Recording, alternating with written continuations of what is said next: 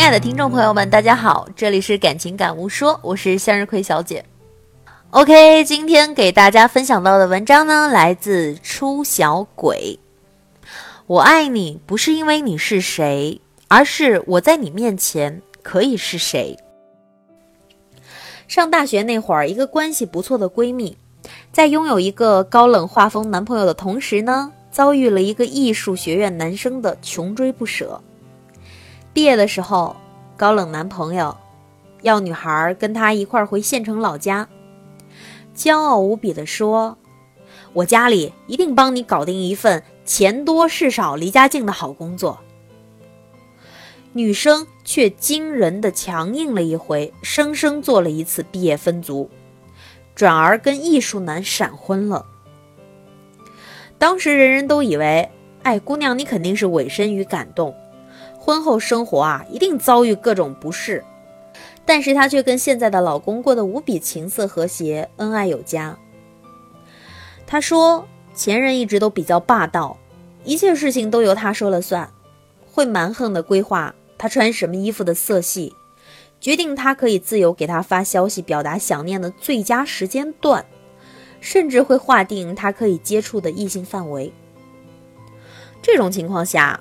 她也总是莫名其妙的想去竭尽全力的取悦前男友，买任何东西都要是买男朋友喜欢的，言谈举止也总是放不开。两个人不是不相爱，但是几年相处下来，她身心疲倦。一开始，她以为爱一个人就是要好好相处啊，原则毫不犹豫的喂狗。但是后来，她发现自己。越来越像一只得了取悦症的小动物。当初拒绝跟男朋友回老家，只是因为想照顾自己的单亲妈妈，不想离家太远。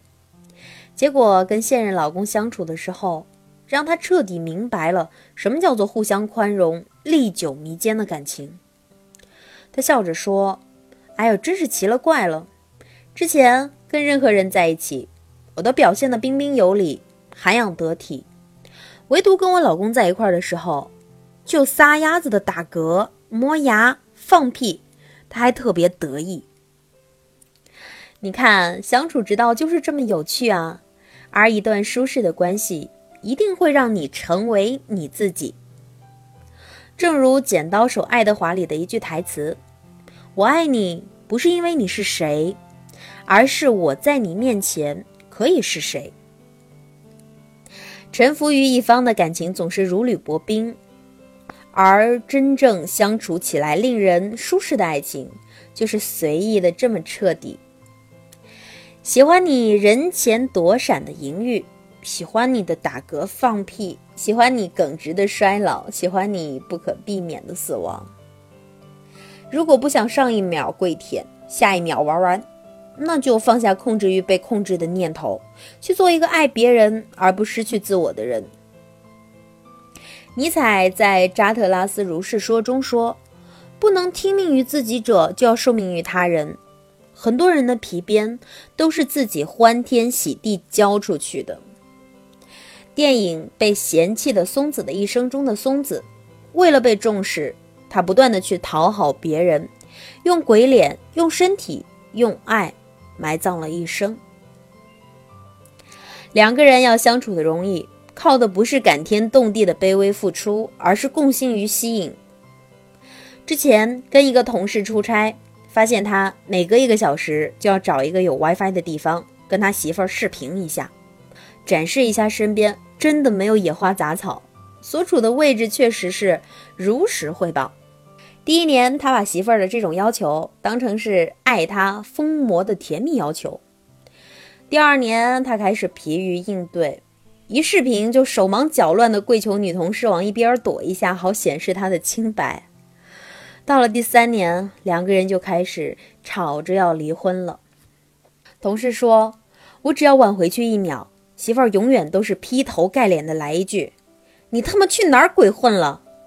然后他带着一身的疲惫，小心翼翼地告诉他：“我在公司加班呢，乖啊，一会儿我就回去。”即便两个人都是天底下最好的人，也难以保证一段爱情不会无疾而终啊。况且疯狂地控制你喜欢的人是一种很严重的病。与其做天做地的手撕活人，不如静下心来想一想，为什么你的喜怒哀乐会因为对方形式主义的表达、持之以恒的监控才能踏实流露呢？对方是不是真的爱你？其实你内心深处一直都有杆秤啊，不必非得让他鸡飞狗跳的天天演给你看嘛。之前因为我坚持辞掉报社的工作，只身跑到北京的事情，我妈气得食不下咽。我左右为难，既想坚持自己的人生规划，又不想我妈为此伤心欲绝。一段时间内，我妈跟我说，只要我找了男朋友一块儿去，她就不会持续失眠了。后来到了北京以后，她又说，我只有年底之前买了房子，她的静脉曲张才会好一点儿。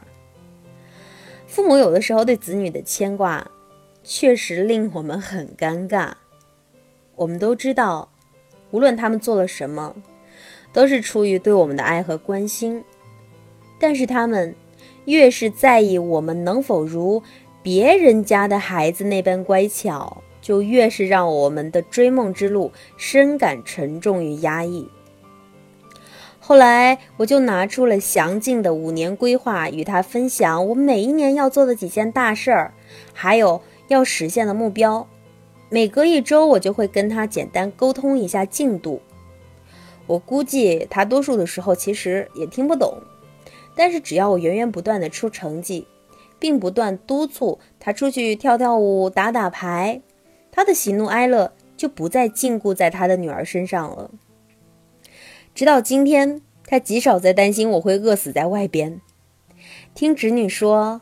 我妈还经常喜气洋洋地向街坊邻居表达她对女儿的骄傲之情。龙应台在《目送》当中写过这样一句话：“我慢慢的、慢慢的了解到，所谓母女母子一场，只不过意味着，你和他的缘分就是今生今世不断的在目送他的背影渐行渐远。再亲密的关系。”也需要学会恰当的放行，哪怕遨游天际，拴住彼此的方式，靠的是牵挂，而不是牵绊。人与人之间不能靠单方面控制来稳定相处模式，而是要不断的倾听、引导、呼吸和信任。患得患失、猜忌、占有与不加节制的控制。只会让一段本来好好的关系更加的吃紧，所以呀，千万不要指望通过控制另外一个人的表现来左右自己的情绪。道德绑架与暴力监控都是两败俱伤的下下策。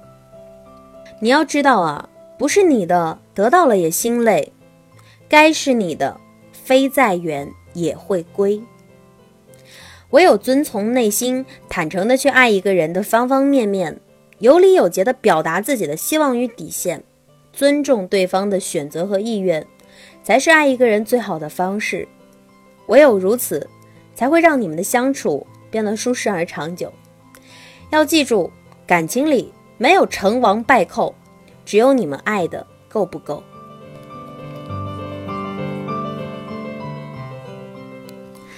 好久没有对你们说晚安，那么今天希望你早一点休息，年轻人不要熬夜哦，拜拜。